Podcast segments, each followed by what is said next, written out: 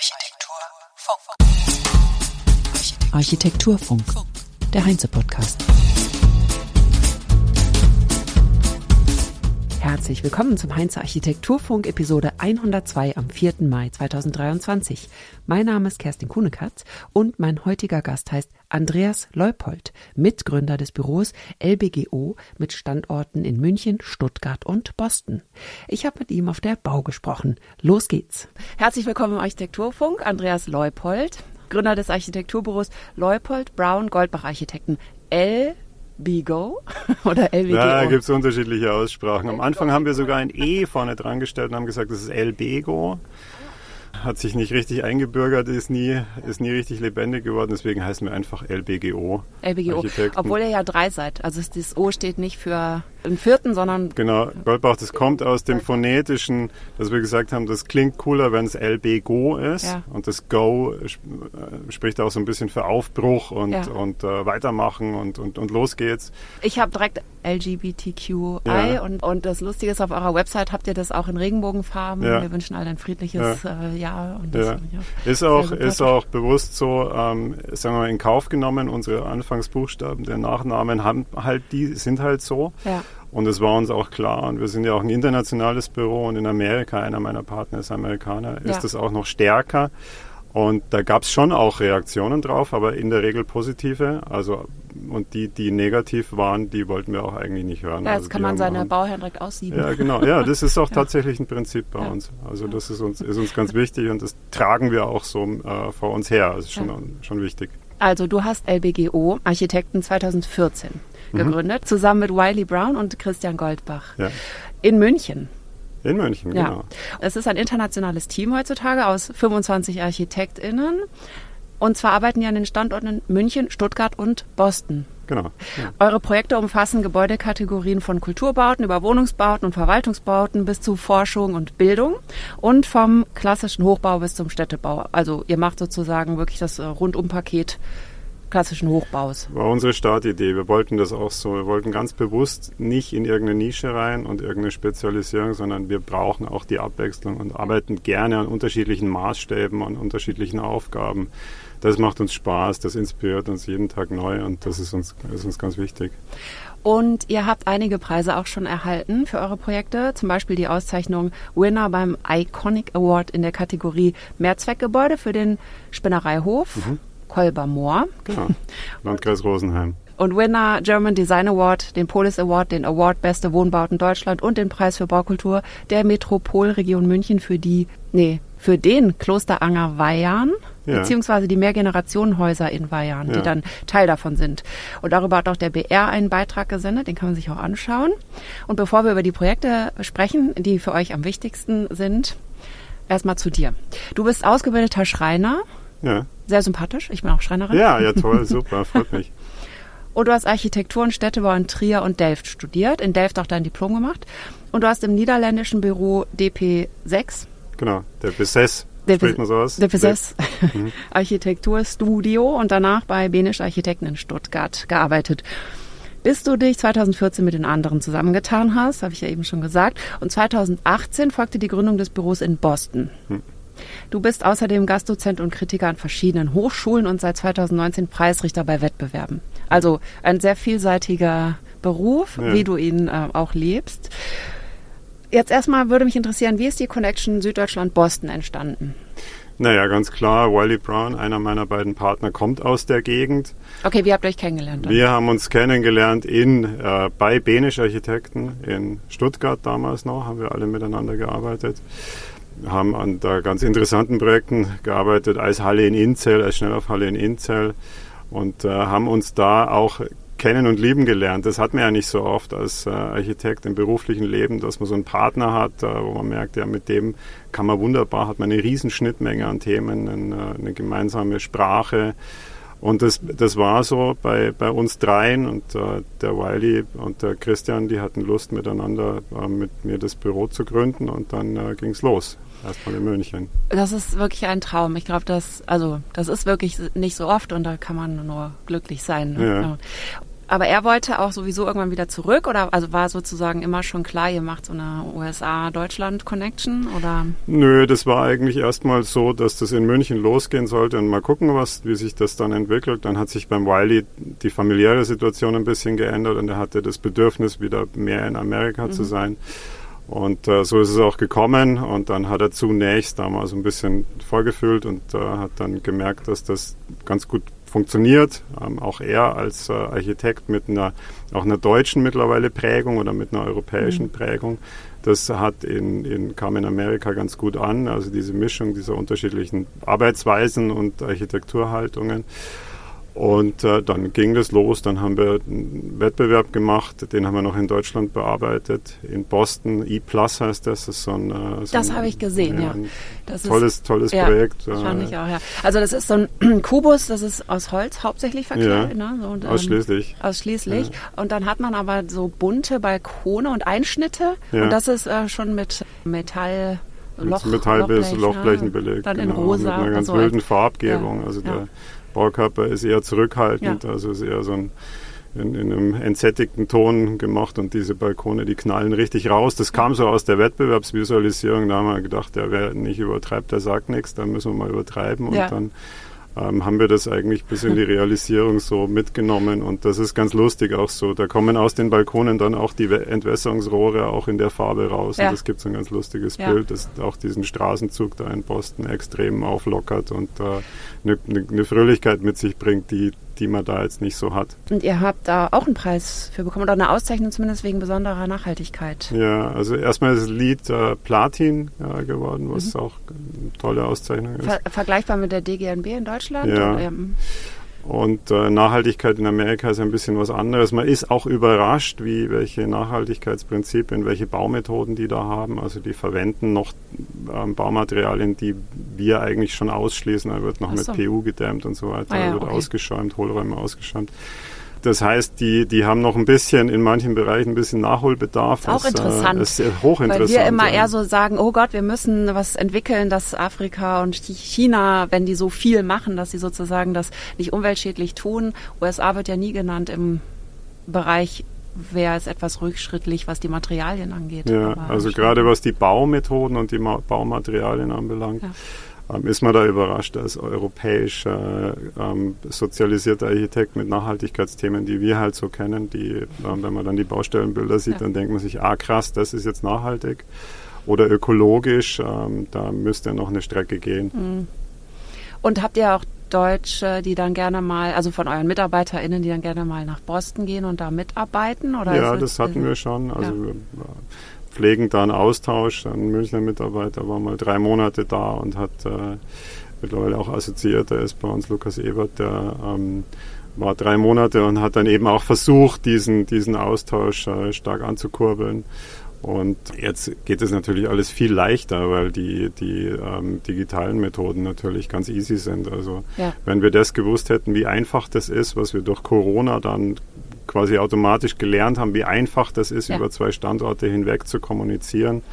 Ähm, und auch äh, im, im, Alltäglichen, ähm, ohne dass man sich verabredet, einfach auf eine Taste klickt und dann sieht man den Kollegen. Mhm. Dann hätten wir uns damals schon leichter getan. Aber das kommt uns jetzt auch zugute mit zum Beispiel dem Standort in Stuttgart, weil das Kommunizieren über 200 Kilometer oder über 2000 Kilometer oder noch mehr ist eigentlich das gleiche wie zwischen zwei Stockwerken innerhalb unseres Büros. Da ja. ist es auch so. Also das ist äh, ganz toll. Und habt ihr dann aber auch Leute in Boston, die sich bewerben können und dort arbeiten? Oder also ja. wie viele sind denn standardmäßig in Boston und wie viele sind in Stuttgart? Also das Büro Boston ist im Moment, muss man sagen, ähm, ein bisschen unter einem anderen Zeichen zu sehen, weil Wiley Brown sich um eine Professur beworben hat mhm, und die auch okay. gekriegt hat. Mhm und äh, seinen Fokus im Moment auf der Forschung hat, die er ganz eng in Zusammenarbeit mit uns macht. Ähm, der ist an der Washington University in St. Louis. Mhm und hat da, hat da wahnsinnig tolle Forschungsprojekte. Also die Bilder, die wir dann da sehen, ähm, die, der beschäftigt sich da ganz stark mit Bambus als Baumaterial. Ja, das habe ich auch gelesen. Das ist ja total spannend. Man kann sich vorstellen, dass sich das dann wieder auf eure Projekte auswirkt. Ne? Seine Absolut, das ist das Ziel. Also das wollen wir auch gerne. Wir wollen es nicht wie so einen abgekoppelten Satelliten sehen, sondern wir suchen auch tatsächlich Anwendungen, wie man dieses Baumaterial auch eben in normalen Bauprozessen anwenden kann. Das ist uns eigentlich ein ganz wichtiges äh, Anliegen, dass es nicht so ein, so ein Spaß, äh, so eine Seitenschiene ist, sondern ja. dass wir auch irgendwelche Möglichkeiten finden, das da ja. anzuwenden.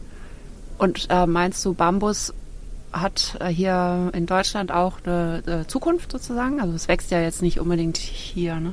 Also klar, die, die Forschungsprojekte, die er macht, die sind im Moment vornehmlich in Costa Rica, weil da die klimatischen Bedingungen extrem gut sind, um Bambus schnell wachsen zu lassen. Mhm. Geht auch wirklich rasant. Ähm, wie das in wächst, dann kann man, ja genau. Und dann kann man also wahnsinnig schnell Bambus ernten, das ist ja ein Gras, das erntet man dann und dann kann man das weiterverarbeiten.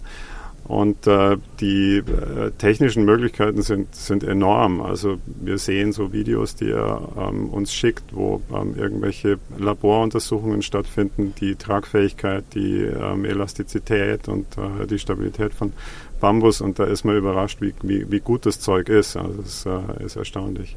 Und ich glaube schon, weil es so schnell wächst, äh, ich glaube schon, dass es auch vielleicht jetzt nicht in der Form, wie man es kennt, aber dass man es ähm, weiterverarbeiten ja. kann zu Leimholz zum Beispiel und damit auch das in irgendeiner Form eingliedern kann in normale Holzbauprozesse. Aber auch natürlich nicht nur, dass man Balken draus macht und so weiter, sondern dass man es auch so verwendet, wie es eigentlich gedacht ist, als, als dünnes, sehr leistungsfähiges Material, mhm. mit dem man auch weit spannende Tragwerke machen kann zum ja. Beispiel.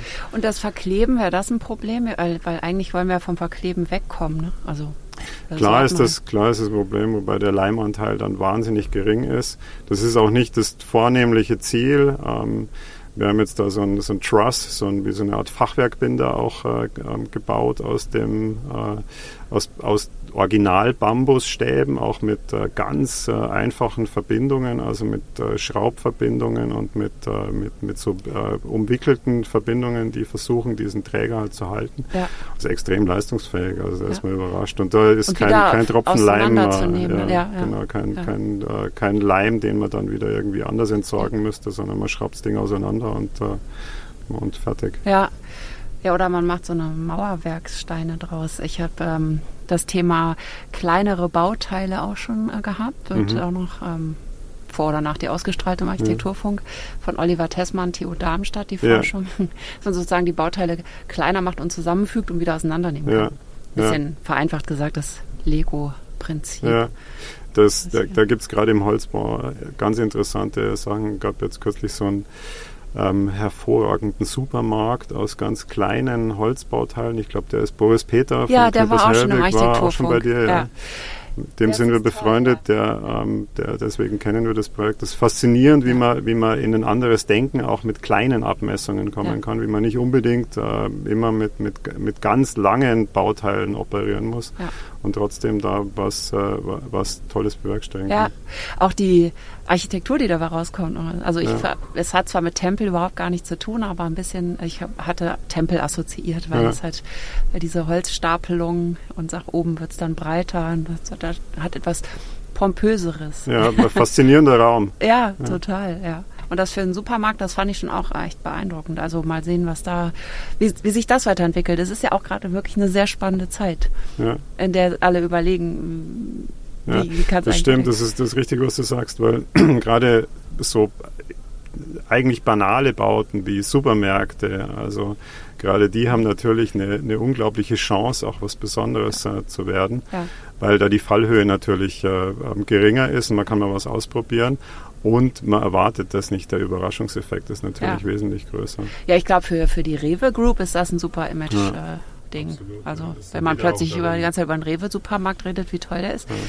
Und ich habe auch gedacht, wie viele Tausende von Supermärkten stehen überall rum. Also es hat auch umwelttechnisch natürlich auch einen Impact, wenn die gut gebaut ja, sind. Absolut. Ich meine, die sind ja sonst eher Wegwerfmodelle wahrscheinlich. Ne? Also ja, da kennen wir uns auch aus, weil wir auch einen Supermarkt gebaut haben und auch noch einen weiteren bauen. Und äh, das sind teilweise ganz scheußliche Konstruktionen, auch ganz scheußliche Gebäude. Ja. Und äh, da, da, da gibt es eine, ja. eine Riesenchance, was, äh, was besser zu machen. Ja, unbedingt. Finde ich auch, sollte auf politischer Ebene auch mal bedacht werden. Weil ja. man braucht ja nicht nur einen Raum, dass alle Essenssachen da reinpassen, sondern es ist ja auch ein Gebilde ja, im Stadtraum. Ja ja. Die haben ja dann auch noch die, die, die Eigenschaft, dass sie in der Regel den Ortseingang prägen, weil die ja, genau. nie irgendwo, die stehen ja nie irgendwo mittendrin, sondern äh, stehen ja irgendwo meistens am Ortseingang, weil da Platz ist. Und dann werden die auch so ähm, Adressschilder für die, die, die Stadt oder die Gemeinde. Und ja. äh, das ist ja eigentlich schlimm, aber auch eine wahnsinnige Chance, da was besser zu machen. Ja. Ja. Absolut, ja. Ich denke mal, wenn Leute von außen kommen, also aus dem Ausland, dann sieht man das plötzlich mit anderen Augen und denkt sich auch, das ist so ja. hässlich, das muss ja nicht sein. Ne? Nee, aber das sind immer, das sind auch politische Entscheidungen tatsächlich. Ja. Das geht ja immer über Bebauungspläne. Also ja. an jedem Supermarkt, der irgendwo entsteht, hat auch ein kompletter Gemeinderat mitbestimmt äh, über die Form und die, und, und die Größe. Und da kann man wirklich nur überrascht sein, wie viel auch die, die Kommunen aus der Hand geben an städtebaulicher Qualität. Und, äh, ja, da sitzt niemand, der Ahnung hat in diesen also in diesen Gruppen, die die, die Genehmigung erteilen, ne, ja. wahrscheinlich. Ich meine nur, da sitzt niemand, der jetzt wirklich die Planung oder Gestaltung vielleicht auch wirklich professionell kennt. Ja, da kämen wichtige Instrumente wie Gestaltungsbeiräte und äh, solche ähm, Sachen eigentlich ins Spiel oder müssen ins Spiel kommen, ja. um, äh, um, um, um, da was besser zu ja. machen. Ja, und das gibt es eher bei größeren Städten nur eigentlich. Ne? Nö, das äh, gibt es auch jetzt in kleinen Gemeinden, haben wir immer wieder damit zu tun. Auch die Bayerische Architektenkammer hat so ein so eine Art mobilen äh, Gestaltungsbeirat. Äh, da ist die, ähm, die Präsidentin auch, die Lydia Haag. Mhm. Und die machen zum Beispiel in der Gemeinde Einring in, in Berchtesgaden, da ähm, sind die dann so eine Art äh, mobiler äh, Gestaltungsbeirat, mhm. kommen da hin und stimmen die ihre Projekte ab. Und das finde ich super. Kann das sein, dass das aber nur in Bayern so gemacht wird? Ich kenne das jetzt nur aus Bayern. Ich weiß nicht, wie das in anderen Bundesländern ja. ist, aber, das, in, äh, aber das finde ich eine, eine super Sache, weil das kann sich ja jetzt auch nicht jede Gemeinde irgendwie so einen Gestaltungsbeirat leisten. Ja, ja. Und das ist ja auch ein sperriges Instrument und da muss man da diskutieren und die machen natürlich auch Schwierigkeiten, ist ja klar, weil die jede, die, die, die ähm, hinterfragen ja alles und das ist ja auch genau richtig. Ja. Und deswegen ist es ganz gut, wenn die so ein bisschen so ein reisendes äh, Unternehmen sind. Wenn sie aber auch wirklich einen Einfluss haben. Also dass es nicht nur ist, ja, ist ja nett, was der Beirat sagt, aber ja. er wird nicht. Ja, ist ja klar. Der Gemeinderat muss sich schon auch darauf einlassen, muss sagen, ja, das ja. wollen wir so und die, die Diskussion wollen wir so führen und wir wollen auch deren Empfehlungen und äh, deren Beiträge auch ernst nehmen und mit berücksichtigen in unserem Abstimmungsverhalten. Ja. Das ist ja ganz wichtig. Wir können ja mal über Klosteranger Weihern mhm. sprechen. Das habt ihr ja in einem Interview, ich weiß nicht, ob ihr da alle drei interviewt wurde, das war bei der DBZ, habe ich das gesehen, als das wichtigste Projekt genannt von eurem Büro. Es ist aber auch schon viele Jahre her, ja. glaube ich, das Interview gewesen. Weihern liegt 40 Kilometer südlich von München und das Dorf wurde durch euch, wenn ich es richtig verstanden habe, erweitert. Und was ich schon ungewöhnlich finde, weil ich kenne das immer nur, Dorf schrumpft.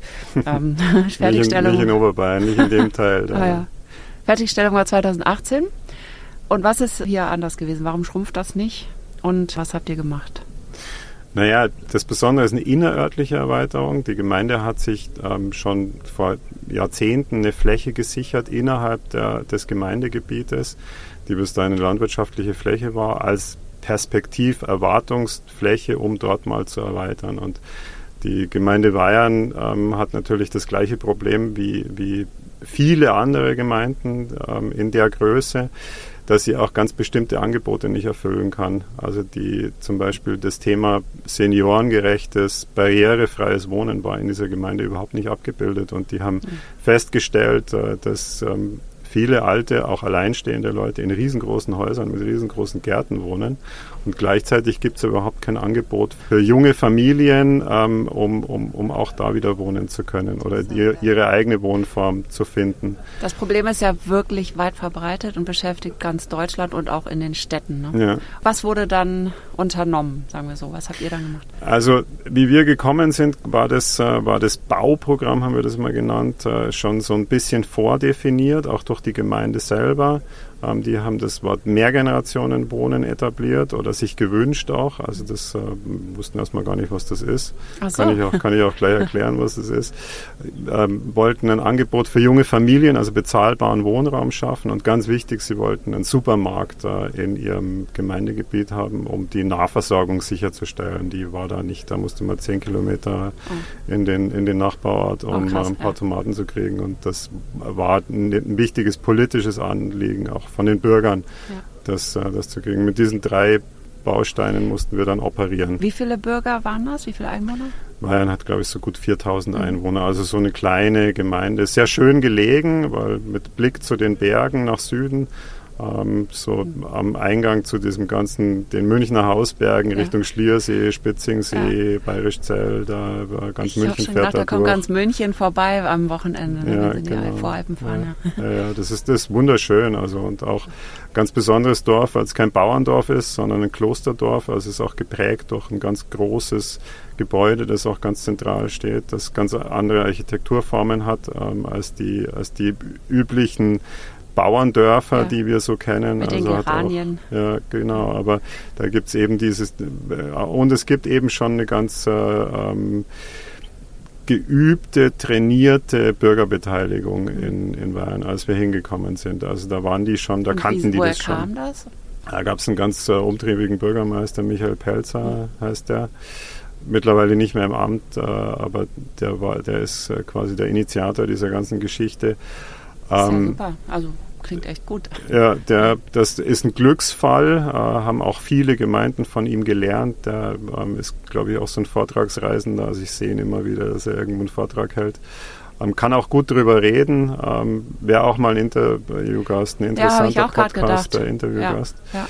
Ähm, und der hat seinen Bürgern, seinen Bayern ähm, richtig gut beigebracht, wie man ähm, Dorfentwicklung äh, machen kann. Da haben sich so Arbeitskreise gebildet, Altersplanung, ähm, Energieplanung auch, haben die, hatten die schon auf der Karte, ähm, wie man die, die Wärmeversorgung sichert und äh, auch in einem ökologischen Modell. Und äh, die ähm, haben das dann miteinander äh, gesagt, wir wollen einen, einen, einen, gescheiten Weg gehen. Wir wollen jetzt nicht das an einen Bauträger einfach verkaufen, sondern wir wollen mitreden und äh, ähm, die Planungshoheit auch äh, in unseren Händen halten.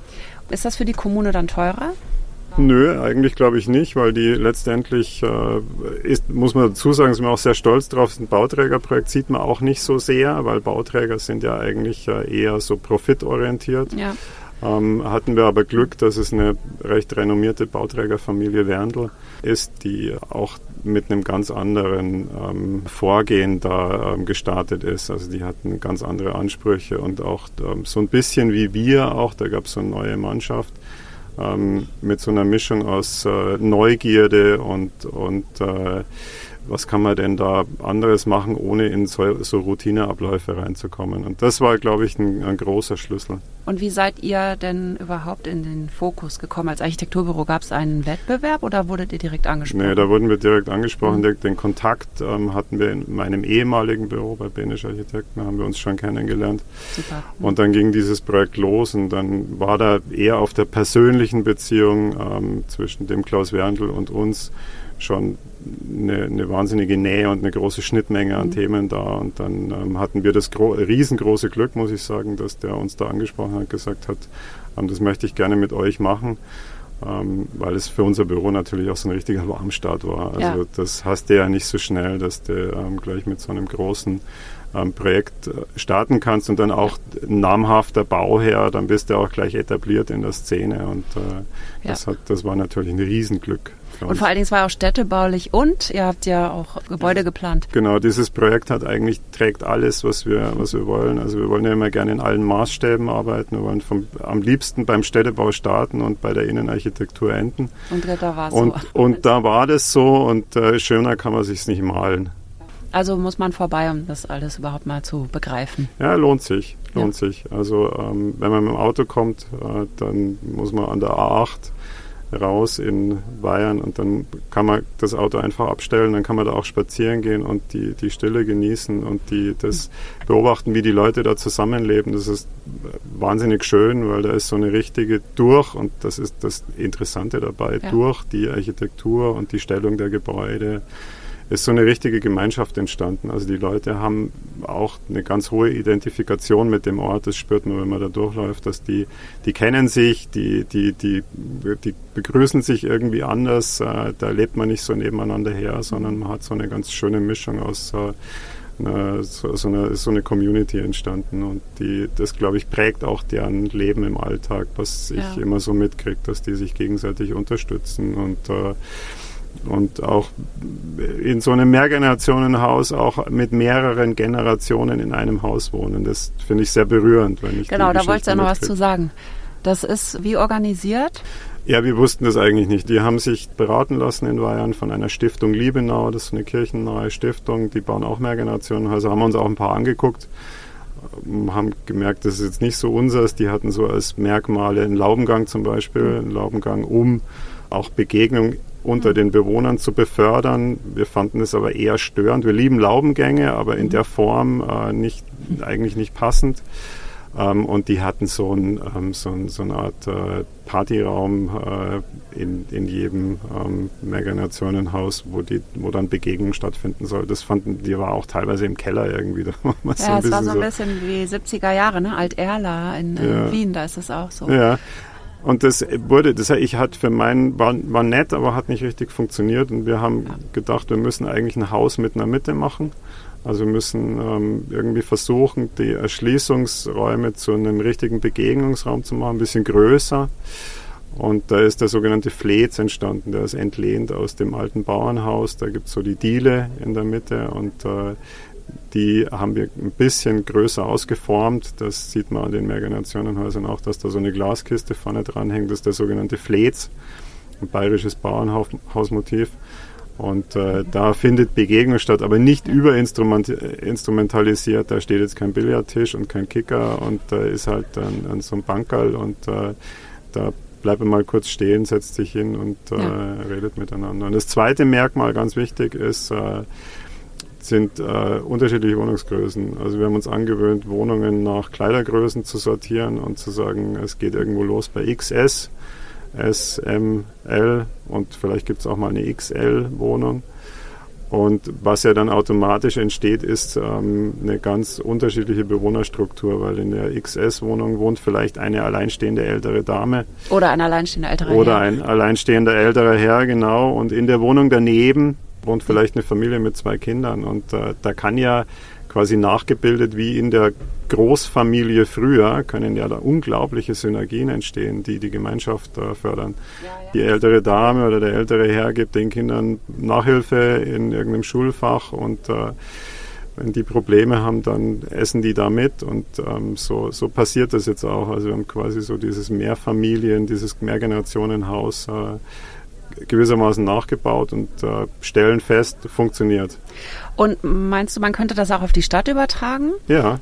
Weil das brauchen wir an der Stadt ja, eigentlich, ne? Ja, Unbedingt. Glaube ich, glaube ich auch. Also es muss einfach, das äh, versuchen wir auch zu beachten in unseren Projekten, dass auch genau diese Mischung entsteht. Da lernen wir auch dazu, auch äh, in Gesprächen mit Bürgermeistern zum Beispiel lernen wir sehr stark dazu, wie Wohnungsmischungen ideal sind und welcher Anteil auch in der Stadt fehlt. Also ähm, wir haben zum Beispiel gerade festgestellt, dass wir mit unserem äh, mit unserer Richtung möglichst kleine Wohnungen anzubieten in der Stadt teilweise einen Fehler machen weil gerade in der Stadt große Wohnungen fehlen. Das ist ein Ergebnis aus dem Projekt in Rosenheim, wo uns der Bürgermeister Merz äh, genau das mitgegeben hat und gesagt hat, unsere Vereine, unsere Sportvereine, die Feuerwehr und so weiter, die haben keinen Nachwuchs mehr, weil bei uns wohnen entweder Studenten in der Stadt, oder ältere Leute. Und äh, die Familien ziehen raus ins, ins Umland und die fehlen bei uns aber. Und deswegen müssen wir dagegen steuern. Aber auch innerhalb des Hauses ist es dann, wäre es falsch, nur eben dieses eine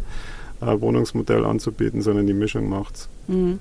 Ja, die Miete ist halt so teuer ne, in der Stadt. Also nicht ja, nur die Wohnungen fehlen, aber wer soll sich das noch leisten? Ja, also das stimmt. Da ist schon viel schief gelaufen, ja. sag ich mal. Ja, weil ja. auch das Wohnungsangebot natürlich zu gering ist. Ja. Also man muss einfach die Städte knallhart nachverdichten. Also wir müssen einfach in die Höhe gehen. Wir müssen versuchen, ähm, irgendwie die Plätze uns zu erobern in der Stadt, um die gut auszunutzen, damit da das Angebot entsteht. Es hat nur Vorteile, Nähe zum ÖPNV. Ähm, die, die, die, die, die Gemeinschaft entsteht, die Leute sehen sich, die begegnen sich und äh, das ist alles, alles richtig, so müssen wir es machen. Ja, ja, genau. Dreifache Innenverdichtung wird ja, ja, also früher hieß es doppelte, jetzt wird dreifache, also dass man eben verdichtet, baulich, die grüne Infrastruktur aber weiter verbessert und die Verkehrsstruktur muss auch noch dann verbessert werden. Ja, ja. geht auch. Ja. Zwickt sich nicht, kann man ja. alles miteinander machen. Also ja. man kann hochverdichtete Städte planen, trotzdem einen ganz großen Grünanteil ähm, äh, realisieren und äh, das, das ist, kein, ist kein Zielkonflikt, sondern es geht äh, miteinander.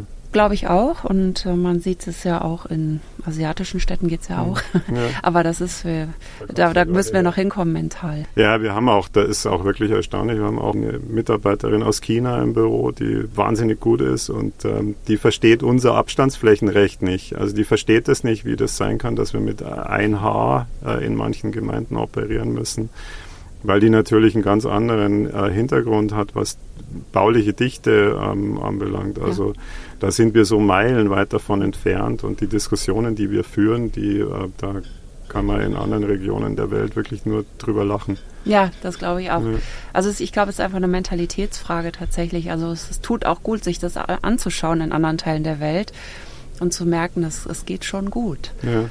Also auch wenn viele auf einem Haufen sind. Ich meine, gut, in Deutschland denke ich manchmal, wir, wir können diese Enge so schlecht ertragen. Die Enge ähm, kann man gut ertragen, wenn man in der Architektur auch private Rückzugsräume schafft. Und wenn du irgendwo die Möglichkeit hast, dich mal zurückzuziehen, und das betrifft insbesondere auch die privaten Freiräume, ähm, also dass du irgendwo eine mhm eine Loggia oder irgendwas machst, auch unterschiedlich verteilt über die Geschosse, dass du dich auch mal zurückziehen kannst als, als Bewohner. Dann funktioniert auch die Begegnung in den Räumen, die für die Begegnung gedacht sind, ja. besser. Mhm. Und äh, das ist, glaube ich, ein Schlüssel. Das versuchen wir in allen unseren Projekten immer zu berücksichtigen, weil wir nerven natürlich immer alle mit unserem Wunsch nach Begegnungsraum, aber wir haben immer das Argument, ja, guck mal, jede dieser Wohnungen, die wir bauen, ähm, hat, äh, hat auch die Möglichkeit, dass man sich irgendwo privat im Freien auf, aufhalten kann und, äh, und, und auch gar nicht gesehen wird. Und äh, das, dann ist das quasi so der, der Bogen, den man spannen kann. Ja. Na, nerven wird es ja wahrscheinlich nur die, die die es bezahlen sollen. Ne? Also das ist ja meistens das Problem. Ja, ist ja, ist ja in der Regel so. Also jetzt reden wir gerade über den Wohnungsbau. In mhm. den anderen Bereichen ist es natürlich anders, aber im, im, im Wohnungsbau, da haben wir ja gerade drüber gesprochen, ja. da geht es ja immer um optimale Ausnutzung von Grundstücken. So ein, äh, so ein, so, so ein, da musste eine gewisse Anzahl an Geschossfläche, ja. Wohnfläche ähm, produzieren, mhm. sonst lohnt sich nicht, dann wird es nicht wirtschaftlich und äh, Begegnung ähm, kostet auch manchmal ein bisschen Platz. Also ähm, der, bei dem Spinnereihof, den du gerade angesprochen hast, da haben wir eine komplette Gebäudeecke weggelassen im Erdgeschoss, wo man prima einen Laden oder ein Büro oder was hätte einrichten können. Aber wir konnten unseren, ähm, unseren Bauherrn davon überzeugen, dass es gut ist. Genau an der Stelle kann die Verknüpfung des Gebäudes mit der Stadt funktionieren. Das ist eine große Freitreppe. Ähm, verzichte auf ein paar Quadratmeter und äh, es ist auch ein kleines Geschenk an die, an die Stadt äh, zurück. Mhm. Und du wirst davon profitieren. Und jetzt ist es so. Also die Immobilie hat, glaube ich, ein bisschen Mehrwert durch diese Stelle, weil da ähm, ist eine Aufenthaltsqualität entstanden und auch da begegnet man sich. Ja, super.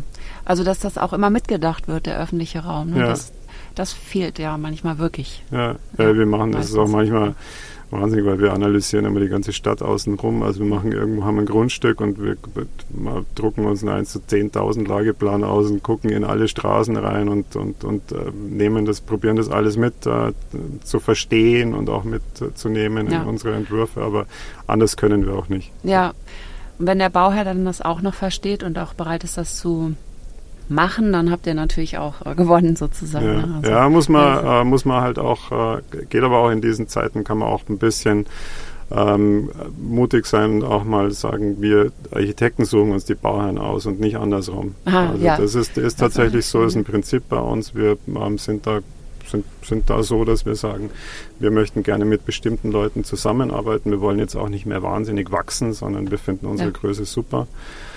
Und äh, in Zeiten wie diesen kann man ja eigentlich mehr machen, als man, als man bewerkstelligen kann. Und ja. deswegen ähm, äh, ist das für uns das, eigentlich das wichtigste Kriterium, dass wir mit, mit, mit coolen Bauern zusammenarbeiten. Ja. Das zeigt natürlich auch, Haltung, Waren ist auch wahnsinnig wichtig. Ne? Ja. Manche sagen ja eben auch, wir müssen das machen, weil wir haben nun mal Angestellte, viele, und die müssen bezahlt werden und da ist ein wahnsinnig wirtschaftlicher Druck und deswegen müssen wir auch Projekte machen, die wir eigentlich nicht machen wollen. Ja, da weiß ich jetzt auch nicht die Lösung, aber es ist natürlich total schön, wenn man sagen kann, nö, wir suchen uns das aus. Ne? Ja. Das ist schon auch ein Privileg. Ja. Ne? Das haben nicht alle. Das stimmt, so. ja. ist auch eine Riesenportion Glück dabei. Mhm. Wer weiß, unter Umständen ändern sich die Zeiten auch gerade im Moment. Da können wir nicht so absehen, was, was passiert, aber wir haben einfach als Büro uns auch verschiedene Standbeine geschaffen und deswegen, wenn jetzt da eins irgendwie in Schwierigkeiten gerät, dann äh, funktioniert das andere. Also im Moment läuft bei uns Schule, ähm, öffentlicher Bau super, also da sind wir sehr erfolgreich, auch bei Wettbewerben, VGVs, das ist jetzt gerade eine Sache. Und wenn jetzt die Bauwirtschaft im Wohnungsbau ein bisschen nach unten geht, dann mhm. gleicht das, das wieder aus und dann passt das auch wieder. Ihr feiert nächstes Jahr euer zehnjähriges Jubiläum. Ja. ja.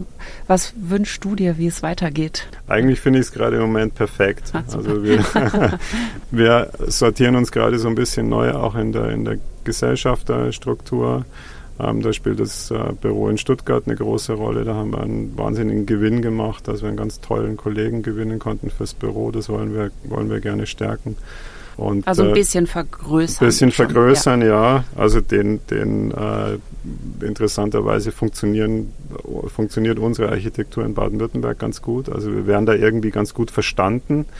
Wir haben da auch ganz tolle Projekte, ein ganz tolles Hallenbad äh, gewonnen, Wettbewerb und das ähm, das macht uns Spaß und das äh, jetzt, wo wir auch genau wissen, wie das geht mit digitaler Kommunikation und nicht jeden Tag dahin fahren müssen, mhm. ist das äh, ist das eigentlich eine super Sache und ähm, das möchte ich gerne noch ein bisschen ausbauen. Das äh, finde ich wichtig. Und dann möchte ich gerne, dass das so weitergeht, weil es einfach wahnsinnig Spaß macht, in, in so einem Team, in so einer Größe mit den Leuten mit unterschiedlichen Hintergründen zu arbeiten und äh, nach innen wie nach außen. Ähm, möchte ich jetzt da genauso weitermachen, wie es, äh, es gerade ist. Also einen schöneren Wunsch kann es ja gar nicht geben. Es soll ja. so weitergehen, wie es ist. Sehr schön. Ja, dann danke ich ganz herzlich für das Interview, Andreas Leupold. Ja, vielen Dank für die schönen Fragen. Und das war's. Ja, ich habe Oliver Tessmann von der TU Darmstadt erwähnt und er kommt noch als Gast hier in den Podcast demnächst. Hier noch ein Tipp für Studierende. Bis zum 15. Juni könnt ihr eure Architekturentwürfe beim Nachwuchspreis des Heinze Architektur Awards unter heinze.de slash award einreichen. Für die GewinnerInnen gibt es je 2000 Euro Preisgeld. Also mitmachen lohnt sich. Und für alle gilt, wenn ihr unter heinze.de slash services vorbeischaut, bekommt ihr alle wichtigen Informationen rund ums Bauen schön aufbereitet und zusammengefasst. Das ist einfacher, als in den unendlichen Weiten des Internets alles zusammensuchen zu müssen. Die Links findet ihr wie immer in den Show Notes. Und das war's für heute. Danke fürs Zuhören, habt eine schöne Woche, bis bald und tschüss. Architektur Funk. Der Podcast wird moderiert und produziert von Kerstin Kunekat für die Heinze GmbH in Berlin 2023.